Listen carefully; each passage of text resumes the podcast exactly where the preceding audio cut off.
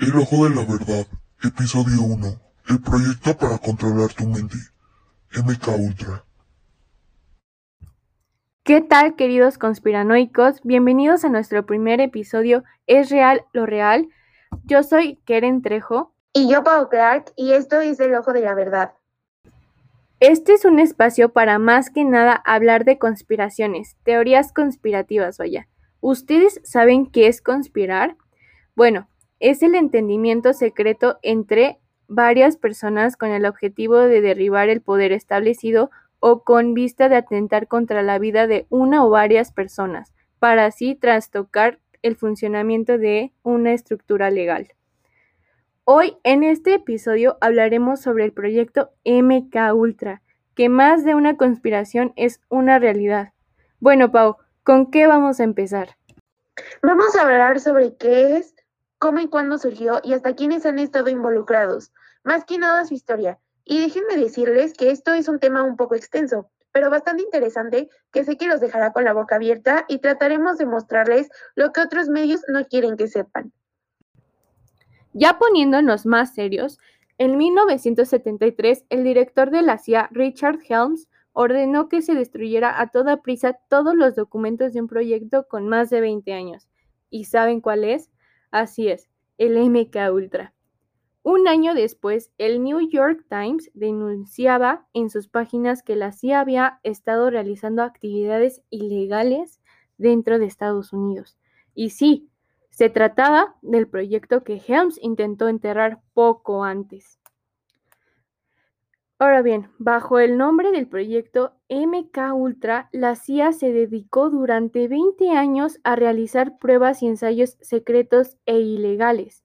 El objetivo no era otro que entender y controlar la voluntad del ser humano.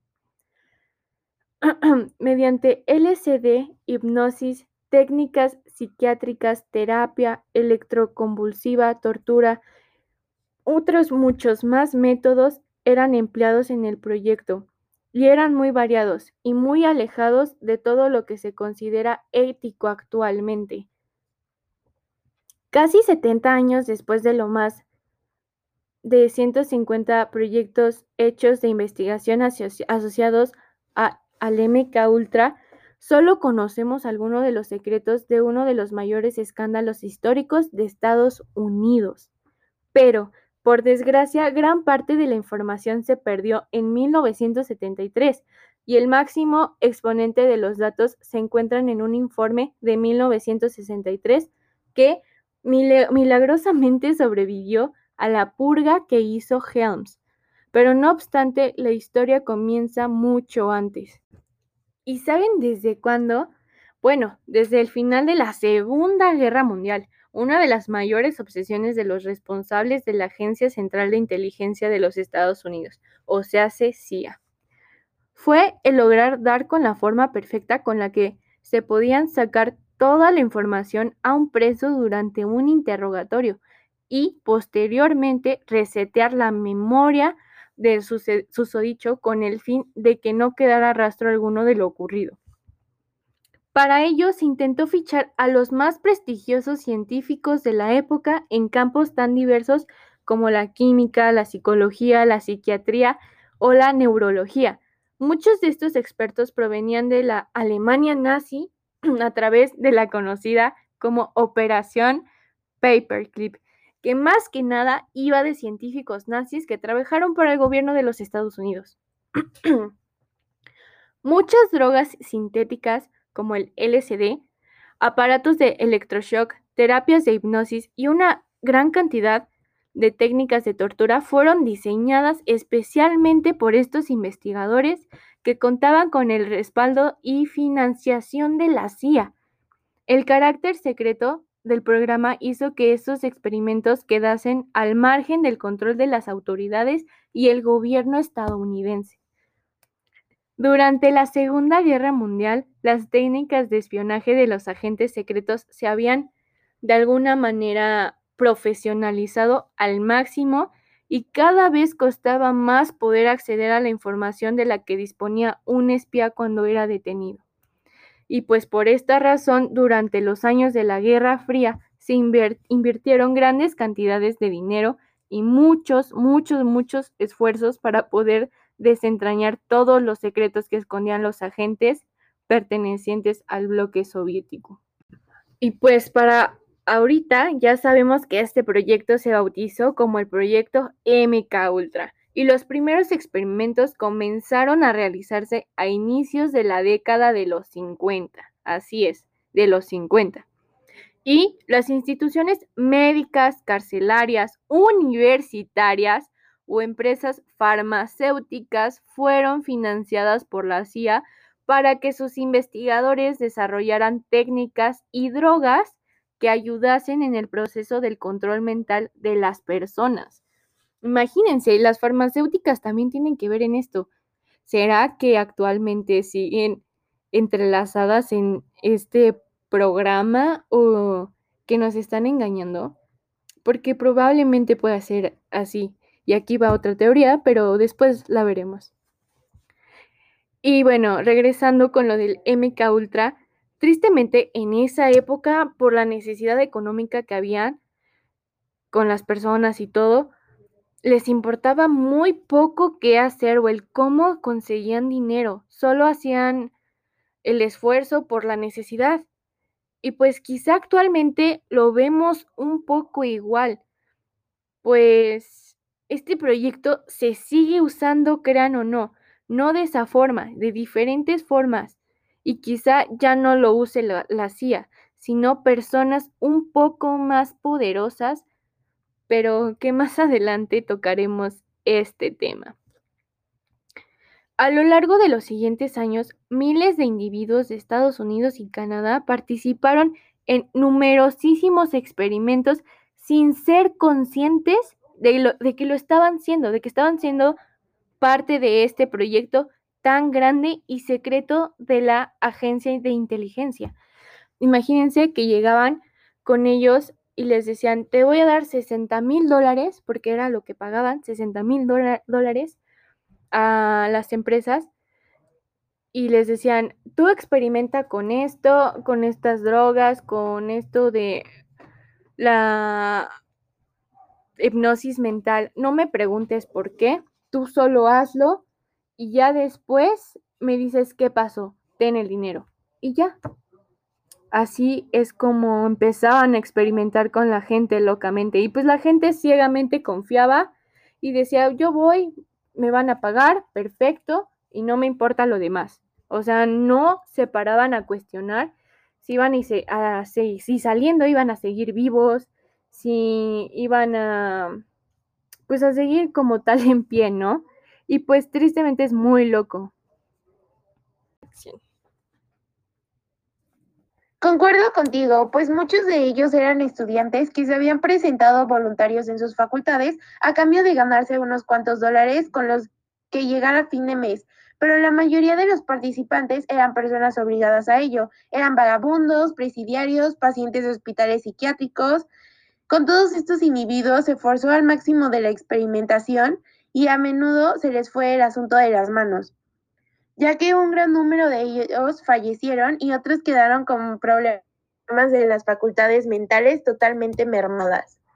Uno de los investigadores que más activamente trabajó en el proyecto MK Ultra fue el psiquiatra de origen escocés estadounidense Donald Cameron, quien puso en práctica numerosas técnicas de tortura con electroshock, suministrando altas dosis de LSD o teniendo a los voluntarios días enteros sin poder dormir mientras se les obligaba a escuchar grabaciones con mensajes subliminales. Todo ello con la intención de desarrollar una técnica eficaz con la cual sacar mayor información posible durante los interrogatorios. Quien también tuvo un destacado papel en el proyecto fue el psicólogo estadounidense Henry Alexander Murray, prestigioso profesor en la Universidad de Harvard, que llevó a cabo entre 1959 y 1962 un experimento con una veintena de sus alumnos que se presentaron voluntarios y que posteriormente fue tachado como un experimento cruelmente atroz. A inicios de 1970, los numerosos rumores sobre el proyecto secreto de la CIA comenzaron a ver a la luz, y varios fueron los requerimientos tanto judiciales como gubernamentales para que se aportara documentación sobre el mismo. Pero en lugar de presentar los informes, lo que se hizo desde la dirección de la agencia de inteligencia fue destruir la mayor parte de ellos. A pesar de que se iniciaron, varias comisiones de investigación, toda la información que se pudo reunir en aquel momento fue gracias a testimonios ofrecidos por personas que habían participado en los experimentos, saliendo a la luz numerosísimas atrocidades y torturas. Debido a la obstaculización realizada por el propio director de la CIA, Richard Helms, el gobierno no tuvo más remedio que apartarlo del cargo, aunque fue enviado como embajador a Irán. Todos los sucesores de Helms, entre ellos George Bush, se negaron taxativamente a dar información sobre el programa MK Ultra, hasta que en 1977 fue nombrado director de la agencia Stanfield Turner, un almirante de la Armada retirado que puso a disposición de la justicia más de 20.000 documentos relacionados con los experimentos, investigaciones, torturas y personas implicadas. Con ello se desmantelaba un programa que había gozado de casi tres décadas de impunidad absoluta. En resumen, todo esto es un proyecto de la CIA para el control mental. A mi parecer, este proyecto está sumamente descabellado y muy loco pero deben saber que este proyecto lo encontramos en todos lados en la actualidad, porque antes se elaboraban en un centro de investigaciones, pero ahora ustedes se preguntarán, entonces, ¿dónde lo encontramos? Pues por todos lados. Incluso nosotros mismos, gente común, somos parte de esto. Encontramos MK Ultra en música, más que nada en reggaetón y rap. También en películas, series animadas, series, eh, en el fútbol, que es de origen masónico, eh, y pues en animes también, y es una herramienta fundamental, pero a los controladores del mundo les conviene mantenernos dormidos en la carrera material. Por ejemplo, yo soy una persona que viste de forma urbana, clásica o lo que quieras, que usa tal carro, que escucha reggaetón, trap, eh, electrónica, lo que sea, que estudió, no sé, ¿qué te gusta? Actuaría, em, que yo posteriormente, después de ser eso ya enclausurado en, un, en una cosa, Sirvo al sistema sin preguntarme por qué. Solo lo hago porque se debe de, hacer así, tal cual. O sea, no me paro a preguntar si me gusta, si lo hago por esta razón. No, no, no. Lo hago porque tengo que seguir con mi vida y así debe de ser. Bueno, y genero cierta cantidad de dinero y esa se va a mi cuenta bancaria. Y así nos la llevamos hasta morir en este como círculo vicioso o círculo de la vida, como gustes llamarlo. Y todo esto, de esta forma, es como ellos, los creadores de este proyecto, los que nos controlan, ganan. Ganan al tenerte ahí como esclavo sin preguntarte nada, sin que tú te preguntes nada, sin que sepas bien de tu existencia. Ahora sí, como esta pregunta clásica, ¿Quién eres? ¿Te has detenido a preguntarte ciertamente quién eres, qué eres, por qué estás aquí? La verdadera razón. ¿Te sientes cómodo en esta vida con lo que ves a tu alrededor, con el consumismo, con el día a día ver todo lo que está pasando está mal y no poder hacer nada? ¿Te sientes conforme? Ah. Así ellos es como están ganando. Y es por eso que hoy estamos aquí con este episodio, para ayudarte a abrir un poco más los ojos y que conozcas de este proyecto. Y como les decía, al yo reflexionar y concientizar que soy un pedazo en este mundo en esencia, ellos pierden, porque lo que ellos no quieren es que yo sea consciente de lo que soy y me quieren mantener, digamos, alejada de lo que verdaderamente soy, de lo que verdaderamente somos. El, entretenimiento, el gobierno, todo, todo eso que incorporamos en nuestro día a día son parte de esta estructura mental y ni siquiera nos damos cuenta.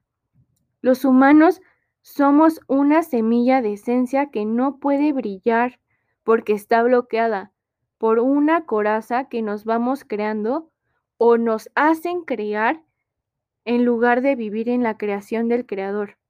Vivimos nuestra propia e insignificante creación y la única forma de vivir la realidad más genuina es no crear nada, simplemente existir.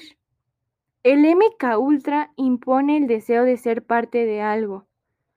Cada música con un estilo, con una forma de vestir, de vivir, por decir, el reggaetón, que siempre en los videos los ves con cadenas, o en el rap que los ves con cadenas, lujosos, con muchos coches, pues supongo que de alta cantidad de dinero. Esa es que te crees el deseo de ser parte de algo que muchos tristemente ven a los artistas así y decimos o dicen, yo, wow, yo quiero ser como él, quiero traer ese coche, quiero traer esa camisa, ese lo que sea. Esa es el desear ser parte de algo que no. Y ahora actualmente, eh, hasta con una o más drogas correspondientes, que pues muchos ven y dicen, ah, lo voy a probar y ya se meten y se encasillan en todo eso. Te encasillas tanto en algo, en un desear ser alguien que no eres. Y si no formamos parte de ese algo, nos sentimos vacíos y evitamos ese camino, sin darnos cuenta de que en ese camino está nuestro verdadero yo. Tú al evitar el camino de ser quien, quien verdaderamente eres, te estás perdiendo y estás siendo parte de lo que se llaman básicos. ¿Qué es lo que hace un básico? Sigue modas, no se pregunta quién es, no sigue su ser. Crees que algo te gusta, pero no, lo sigues por moda, por ser un básico, por el querer ser parte de algo cuando no, no lo eres. Y pues tristemente así hace que nos limiten, nos limitamos también el entorno influye en nuestra persona, en nuestro ser. No importa la música que entre por nuestros oídos, importa más lo que genere en ti. No importa la cantidad de mensajes subliminales que se encuentren. Si eres consciente, no te afectarán. Que en conclusión, en otra conclusión, este proyecto hace que evitas, evites el ser consciente de lo que eres y quién eres. Que sigas las cosas por moda, como ya dije, y también como dije, el volverte un básico. Sin tú saber si es lo que en verdad te gusta o no. Esto es más que nada el proyecto MK Ultra actualmente. Lo que necesitamos es abrir los ojos, despertar y regresar al quien soy y no seguir las cosas por moda, por ser un básico, por el sentirte atrapado y encasillado en quien no eres. Pues muchas veces un ejemplo muy claro es cuando estamos conviviendo con nuestros amigos o con gente nueva y por querer encajar dices que te gustan cosas que no. Y así te vas a la larga y te empieza a gustar. ¿Por? ¿Por qué? Por querer encasillarte y encajar con alguien, con personas que no eres. Entonces te lo, se los pregunto de nuevo. ¿Saben quién son de verdad? ¿Les gusta quiénes son? ¿Hacen las cosas por moda o porque les gustan? Plantense eso por unos minutos, pónganse a pensar quiénes son y abran los ojos. Y ahorita les mostraremos unos ejemplos que están muy a nuestro alcance en música y en algunas series que dices, ahora que escuches el análisis, vas a pensar, lo tengo tan de frente que no lo veo, por lo mismo de estar cegado y ser como un caballo que va directo a lo que va, o sea, que no voltea a los demás lados, no se cuestiona. Pero bueno, vamos con los ejemplos. Y como ya habíamos dicho anteriormente, vemos el MK Ultra en la actualidad. Podemos seguir siendo parte de este proyecto. Muchos nos van a llamar locos, paranoicos, idiotas y demás cosas. Pero es cierto, el MK Ultra, por más absurdo que se escuche, sigue en la actualidad, pero ya está más implementado de otras formas. Lo encontramos, como ya había dicho, en grupos musicales, artistas, por ende en la música, películas, series y demás. Como ejemplo muy cercano, tenemos que en el género de reggaetón y trap están bastante presentes. Justamente Hace poco, el artista Sech en su video con Justin Quiles de la canción Fabuloso nos deja ver muy claro este mensaje. Les voy a contar más o menos qué hay ya si ustedes quieren después de escuchar este podcast van, lo ven y lo analizan con detenimiento. Primero vemos a Justin Quiles y Sech como que trapeando el piso y atrás de ellos se encuentra como que una pancarta que dice Human Trials y los signos de dinero. Y ya después Justin le dice a Seth que voltee y ve el, el cartel. ¿Qué dice este cartel? Pues más que nada dice que les van a dar dinero porque dejen hacer pruebas en su cerebro, que dejen probar con ellos ciertas cosas que como ya lo explicamos, es el MK Ultra. Pero conforme va el video, vamos viendo cómo están siendo experimentados. O sea, ellos firman y en cuanto firman les cae una gran cantidad de dinero así de sencillo. Ya después, en una parte del video, si lo logran pausar, Sech tiene una playera azul, no, una playera blanca, perdón, que dice CIA y tiene sobrepuesta una sudadera que es como azul con rayas blancas. Espero logren apreciarlo.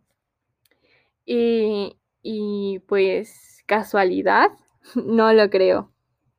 Y ya, como les digo, hasta el final del video podemos ver que ellos traen sosteniendo como una pecera y no tienen la cabeza, que eso representa que ya no son dueños de sí mismos, que pues ya se perdieron prácticamente y hasta el final salen unas ratitas de laboratorio, que es que ya está completado la experimentación, vaya, ellos ya están digamos que transformados y tienen una, tienen el pelaje morado, que es como el color característico del MK Ultra. Lo cual es muy loco, ¿no? O sea, les digo que está muy presente y la canción, la letra de la canción, nada que ver con lo que dice el video. De verdad, nada que ver. Entonces les digo que si ustedes gustan ver el video después de este podcast, de este episodio, van a quedar igual de impactados que yo la primera vez que lo vi porque estos artistas lo exponen cada día y nosotros, tan ciegos que estamos, no somos capaces de ver que estamos siendo inducidos en este proyecto. Bien dicen que a buen conocedor pocas palabras, pero esta ocasión lo tenemos en un video. Y pues muchas veces tú ves en, en YouTube, buscas la canción y no ves el video a menos que seas muy, muy fan, pero seamos honestos, nunca nos detenemos a ver exactamente el video, ni a ver con detenimiento cada parte. Y ese es como un ejemplo muy cercano a ahorita de en el reggaetón. Hay muchos, muchos, muchos más. Pero después de esto en cada video que vean, en cada canción que escuchen, cuestionense, más en los videos, cuestionen y vean detalladamente qué es lo que les ponen de frente. Y ahora vamos con un ejemplo de una serie animada que era transmitida en Disney y Disney XD más o menos por 2012 a 2016, más o menos. Que no sé si muchos la llegaron a ver, pero esperemos que sí. en esta serie era más o menos de dos niños que iban como al campamento. Se iban con su tío, que su tío estaba como en el bosque. No me acuerdo bien en qué lugar, en qué, sí, qué sitio de Estados Unidos, según.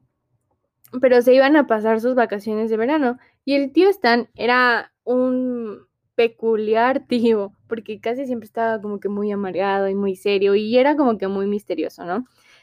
Y en esa serie también encontramos muchos, muchos mensajillos por ahí. Pero bueno, el tío Stan se caracterizaba por traer como un gorrito. Ese gorrito se llama Fez, que hace referencia a que era parte de los masones. Y si ustedes bien recordarán si la llegaron a ver, había un enemigo principal llamado Bill Clave, que era un triangulito amarillo con un ojo en medio, con un solo ojo.